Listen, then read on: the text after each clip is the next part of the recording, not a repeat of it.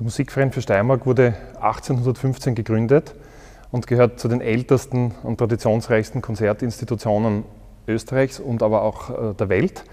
Er wurde in Graz gegründet mit drei relativ aktuellen Zielen, nämlich äh, Musikerziehung, Allgemeinbildung und aufklärerisch tätig zu sein. Das große Glück einer etwas kleineren Stadt wie Graz ist, dass man auch organisatorisch sehr einfach arbeiten kann.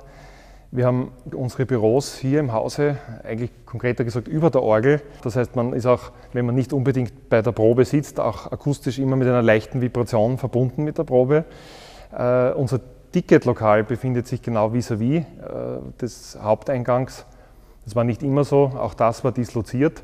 Wir haben das seit ein paar Jahren äh, tatsächlich äh, hier vereinen können, sodass wir Büro, Arbeitsstätte, Konzertsaal und aber auch äh, Backstage-Bereich tatsächlich hier in einem Komplex zusammenfassen konnten. Der Stephaniensaal des Kongress Graz ist das Herz des Musikvereins für Steiermark. Er gehört zu den akustisch besten Konzertsälen der Welt und bietet etwa 1100 Personen Platz. Benannt ist er nach Prinzessin Stephanie von Belgien, der Ehefrau von Kronprinz Rudolf. Der Musikverein hat seinen Sitz im Stephaniensaal, wo wir uns gerade befinden.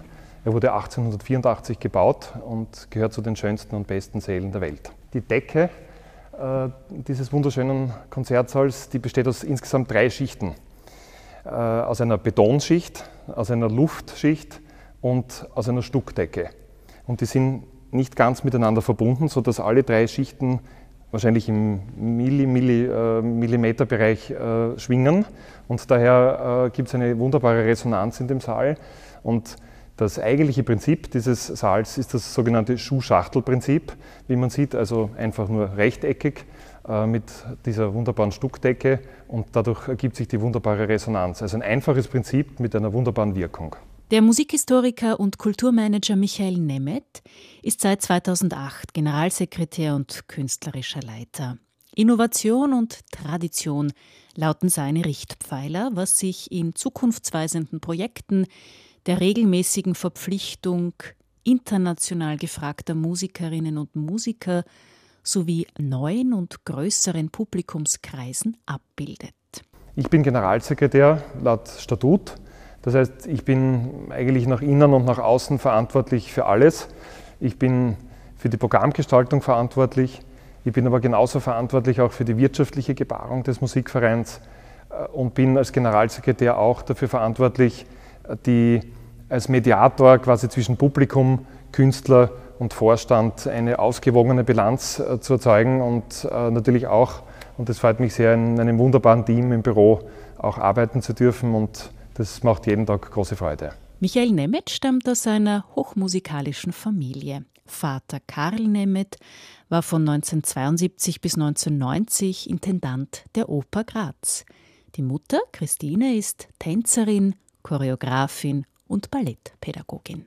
Eine persönliche Erinnerung an den Musikverein ist eine sehr konkrete. Und zwar, es gibt dort hinten äh, knapp vor dem Stehplatz eine Reihe von wenigen Holzklappsitzen.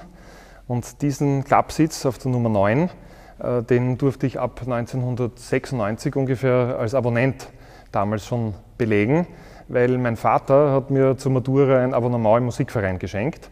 Das hat mich besonders gefreut und ich erinnere mich an wirklich interessante Begebenheiten, äh, etwa zum Beispiel an die Bamberger Symphoniker, die damals die Symphonie Nummer 3 von Anton Bruckner gespielt haben.